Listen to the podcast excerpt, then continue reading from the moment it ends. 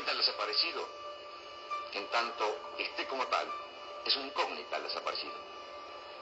Si el hombre apareciera, bueno, tendrá un tratamiento X. Y si la desaparición se convirtiera en certeza de su fallecimiento, tiene un tratamiento Z.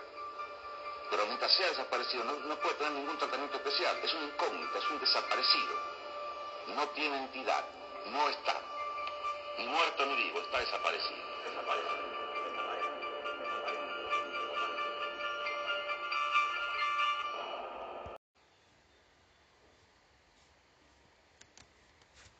La educación en la dictadura militar.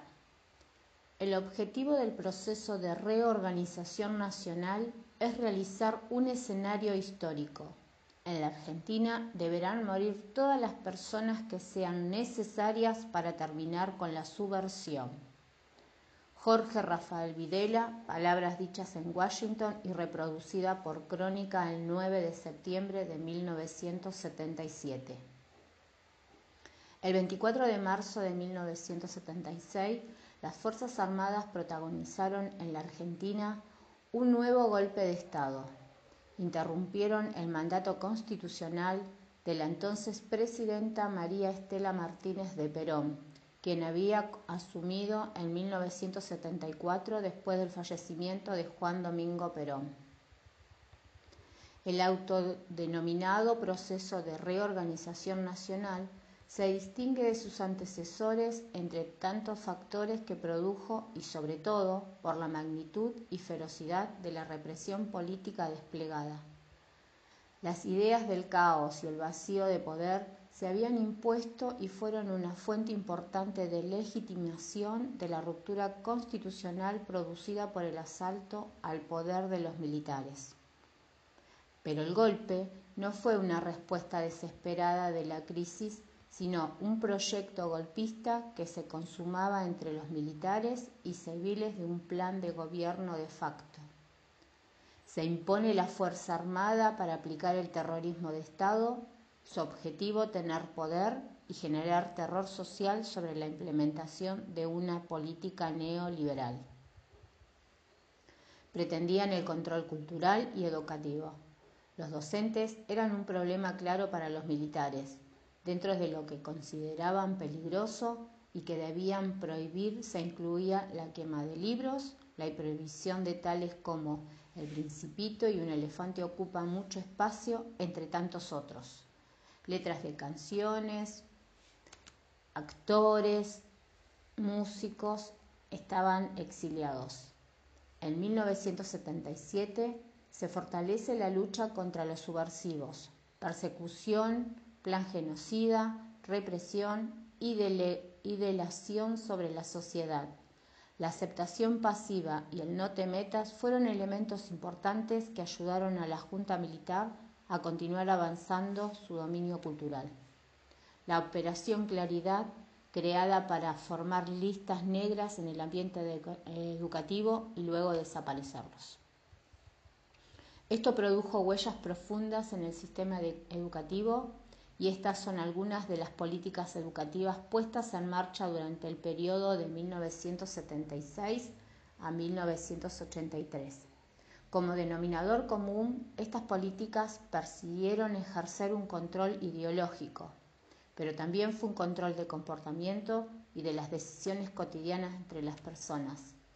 El ejercicio arbitrario de la autoridad, la vigilancia sobre el comportamiento, el pensamiento de alumnos y docentes, la ritualización y la burocratización de la enseñanza fueron algunos de los elementos que la dictadura enfatizó en las escuelas, pero que ya formaban parte de muchas de ellas, escolares. Una de las preocupaciones iniciales del gobierno militar en materia educativa fue ejercer un control pleno sobre el sistema educativo, de un inmediato copamiento con miembros de las Fuerzas Armadas de la totalidad de la dependencia del Ministerio, desde las áreas de administración y personal hasta la educación de adulto o educación física. El sistema educativo representaba uno de los cuerpos más numerosos de la Administración Pública Nacional. Además, en los años anteriores al golpe, el las instituciones educativas habían sido escenario de procesos de radicalización política, creciente presencia sindical y habían experimentado distintas iniciativas de apertura de la participación de los actores escolares. Concurrentemente, con este control ejercido sobre la estructura burocrática del sistema, la vida cotidiana de las escuelas sufrió el impacto de la represión, los secuestros, desapariciones, persecución de docentes y el control ideológico de los contenidos, la prohibición de libros, el control de actividad de los alumnos, padres y docentes, la regulación de comportamientos visibles como la ropa, el corte de pelo, etc., que se extendieron a lo largo de todo el periodo. La formación docente fue una herramienta clave para la intervención ideológica sobre el sistema educativo. La reformulación del currículum docente, afectada en 1980, tomó como punto de partida un diagnóstico de bajo rendimiento de la tarea docente. El maestro solo debía dominar los requisitos técnicos específicos del acto de enseñar. El saber docente fue burocratizado y la actividad docente fue sometida a la racionalidad administrativa. De este modo, la dictadura potenció la variante democrática de la formación docente, desarrollada desde años antes y con su expresión paradigmática en la pedagogía por objetivos. Por esta vía se buscaba la neutralidad del docente concentrada en una ejecución sin reflexión docente. Una de las primeras medidas en este sentido fue la suspensión del estatuto docente. El dispositivo escolar fue atravesado por un proceso de resignificación de sus componentes. La, verticalidad, la preocupación por el orden, el control, los rituales puesto al servicio de una lectura represiva y belicista de la realidad social más general. Hubo coincidencia sobre lo que no se podía formar parte del currículum, como la previsión de libros, supresión de materias y contenidos. Es lo que se ha llamado el vaciamiento de contenidos socialmente significativos. La transmisión de la cultura fue atravesada por un arbitrario cultural encerrado en la cultura asistérica, fundada en valores perennes, abstractos y de cuño tradicional religioso. Los alumnos también debían cumplir y mantener las normas de corrección de su conducta dentro y fuera del establecimiento, particularmente en los alrededores del mismo. Muy importante la vestimenta. Los alumnos varones debían llevar cabello corto, saco o campera, camisa, corbata, zapatos. Eh, las alumnas eh, debían concurrir a los establecimientos sin pintura, cabello recogido, guardapolvo en la rodilla, mocasines o zapatos. Se prohibía el uso de zapatillas, pantalón de jean, las bermudas, y computaban la correspondiente inasistencia a los alumnos cuando observaban que las normas de vestimentas no se cumplían. Estaba, eh, estaba, prohibido a los alumnos entrar en las aulas distintas a las que no les correspondían y pertenecer durante el recreo dentro de ellas.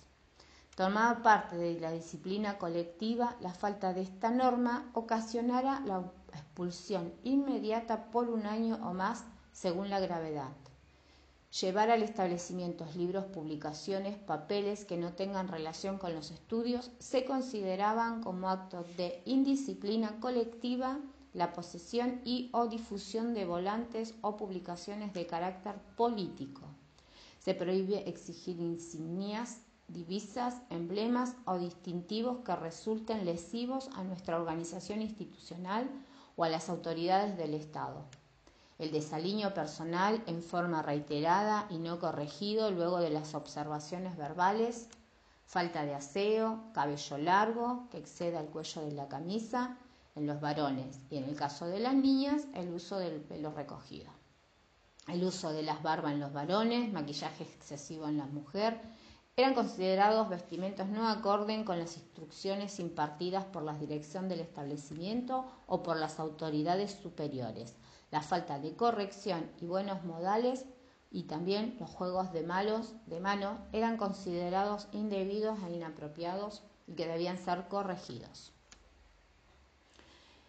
Eh, voy a leer un fragmento del cuento eh, Un elefante ocupa mucho espacio de Elsa Bornerman. Que un elefante ocupa mucho espacio lo sabemos todos, pero que Víctor, un elefante de circo, se decidió una vez a pensar en elefante, esto es, a tener una idea tan enorme como su cuerpo. Ah, eso algunos no lo saben, pero por eso se los cuento.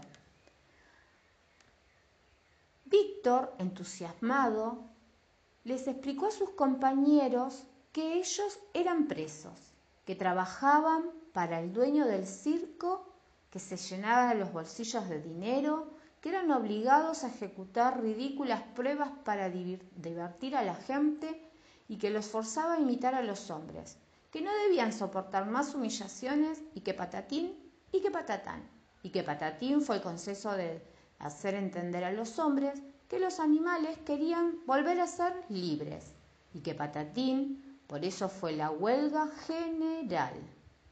Para los militares, cualquier pensamiento libre, razonar y tomar decisiones eran peligrosos para ellos. Por lo tanto, este cuento, como tantas otras letras de canciones, eran considerados subversivos y peligrosos y por consecuencia debían desaparecer.